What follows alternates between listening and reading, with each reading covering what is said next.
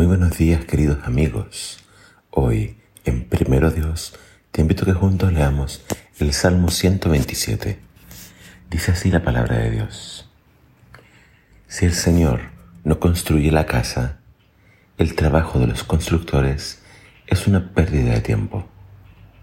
Si el Señor no protege la ciudad, protegerla con guardias no sirve para nada. Es inútil que te esfuerces tanto desde la mañana temprano hasta tarde de la noche y te preocupes por conseguir alimento, porque Dios da descanso a sus amados. Los hijos son un regalo del Señor, son una recompensa de su parte. Los hijos que le nacen a un hombre joven son como flechas en manos de un guerrero.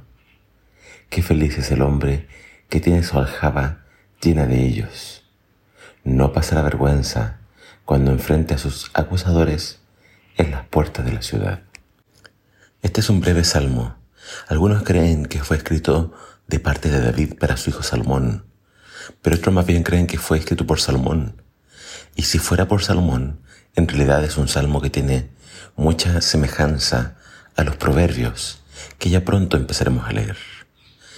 Lo que está diciendo el autor de este salmo que en las diferentes empresas de la vida no sirve de nada muchas veces hacer diferentes cosas si no contamos con la bendición de Dios.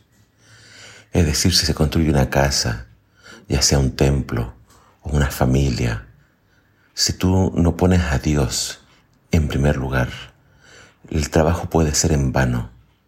Y no hay nada peor que hagamos algo en vano.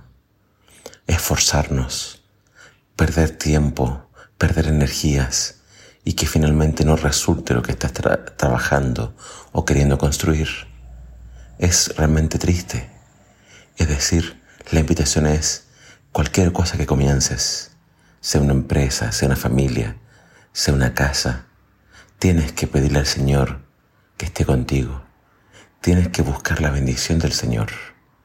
Lo mismo para una ciudad. Puede tener muchos guardias, pero Dios es el que da la victoria.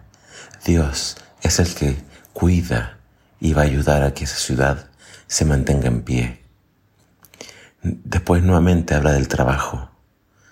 ¿De qué sirve trabajar tanto sin la bendición del Señor? Es decir, se puede trabajar mucho, pero después las ganancias se pueden ir entre las manos. Eh, el Señor puede ayudar a que lo que uno empiece sea prosperado y sea exitoso.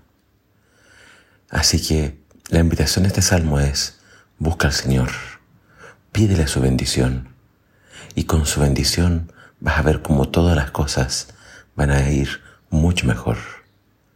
La vida de José es un ejemplo de esto, porque vimos que él fue vendido como un esclavo a Egipto. Más, más sin embargo, él estaba recibiendo la bendición de Dios. Dios estaba con él y todo lo que él hacía era prosperado por el Señor. Y todos se dieron cuenta de esto. Es por eso que Potifar lo puso como el mayordomo de la casa. Posteriormente, cuando fue a la cárcel, el carcelero también se dio cuenta de lo mismo y lo puso por sobre todos los presos. Y finalmente, esa bendición se demostró en su totalidad cuando Faraón lo puso por sobre toda su casa. Busca la bendición del Señor en todas las áreas de tu vida. Pídele que Él bendiga eso para que tu esfuerzo y tu trabajo no sea en vano.